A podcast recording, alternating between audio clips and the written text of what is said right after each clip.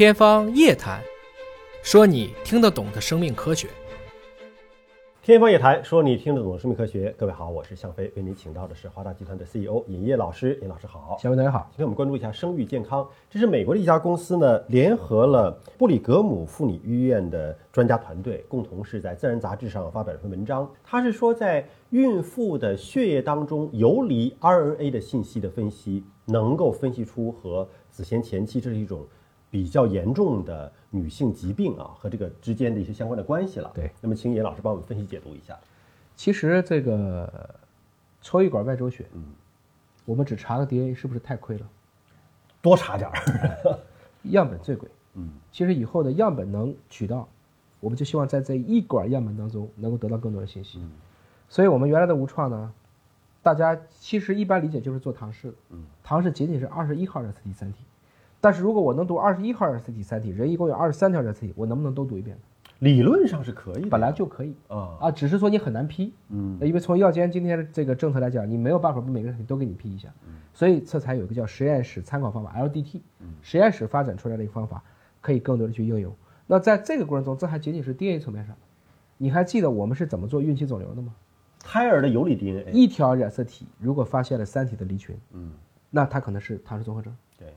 对，如果发现多条染色体都离群，这个已经不是孩子的问题了，对是妈妈得肿瘤了。所以大概每四千到六千个孕妇当中，我们就会发现有一个孕妇有这样的征兆，这个时候就立即跟她的医生去谈，做一个肿瘤标志物吧，或者说可以用一些其他的，先可以做一个无创的方法，比如说用超声看一看，等等。那么的确因为这个方式，及时的提醒了这部分孕妈妈，因为你也怀着孕，但是你也体内同时有肿瘤的存在，她就会有一个抉择的问题了。所以这就是说。那一管血告诉我们的，绝对不仅仅是一个唐氏综合征，它仅仅是在这一管血当中的 DNA 当中的染色体非折媒体疾病当中的一条染色体。所以你换言之，随着这种发现的越来越进步，你可以看到 DNA 层面上、RNA 层面上、蛋白质层面上、糖组学层面上、这个脂质组学层面上等等，它都可以看得见。而我们通常的唐氏综合征的发病率是多高？六百到八百分之一。嗯。但是我们的先兆流产。这先兆子痫，其实这属于人人须医的高血压了，人高征，比如说人身期的高血糖，宫内发育受限，啊，这些东西加在一起，阳性率有多高？这个发病率应该是更高，加在一起有百分之三十，百分之三，百分之三十，几乎所有的妈妈都会有这样或那样乱七八糟的问题。当然有些程度轻，有些程度重啊，有一些是可以干预，有一些真的是要去及时的去治疗，甚至阻断。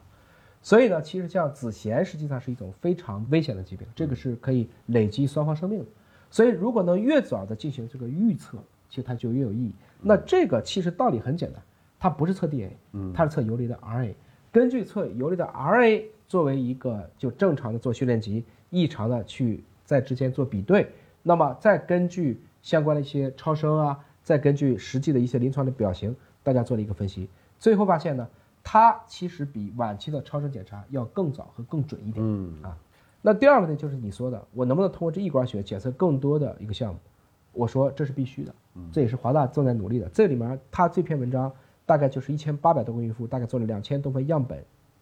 他理解上这是已经发表的最大的，但在我们看这个样本量还是太小，因为才千位数，才千位数吧？对，华大每一年其实做无创的这样的数据，跟各个合作伙伴一起，在中国大陆都能做到差不多。一百多万，将近两百万的样子。嗯，所以从这个角度来讲呢，我们更愿意将来能通过一管血就能够检出更多的这样的一些信息，嗯，来指导我们的孕妈妈们，尤其是高龄产妇，应该采用何时或者是有效的手段来避免这些我们不想看到情况的发生。那你认为这个技术如果要推广的话，最大的难度是在于技术的研发、价格成本的控制，还是民众的认知呢？最大的是审批。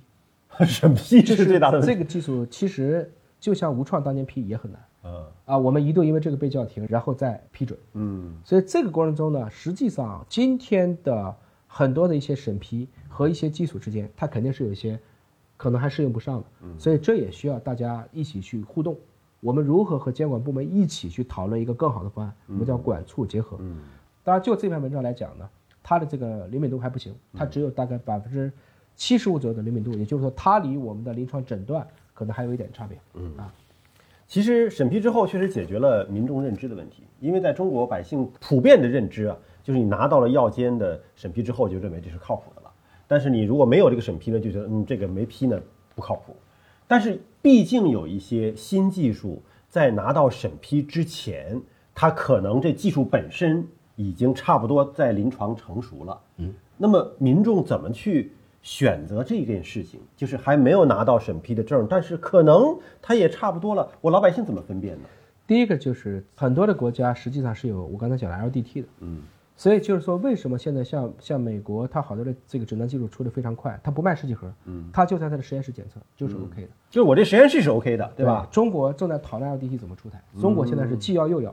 我既要让你在拿到医疗器械注册证，又需要在一个有资质的实验室，所以中国这几年你可以看到，它的确把我们很多的这种诊断试剂质量拉高了一大截，嗯，但反过来讲，它肯定在一个新技术的临床应用上，它就会慢，嗯，那中国现在有两个方案，一个就是也有很多的试点，你比如说海南的博，嗯，啊，包括我们讨论的横琴，包括讨论的深圳的这个核桃，大家都希望能够在，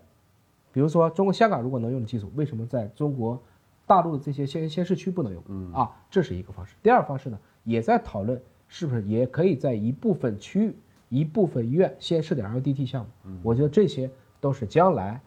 老百姓其实，在最开始选这样技术，还是更相信医院或医疗机构，所以跟头部的专家一起去合作，推出这些更可及的、靠谱的检测产品，让一管血能够讲出更多的故事，就是我们的追求。我们也希望这些新技术能够早一点惠及到每一个普通人。感谢你关注今天节目，下节目时间我们再会。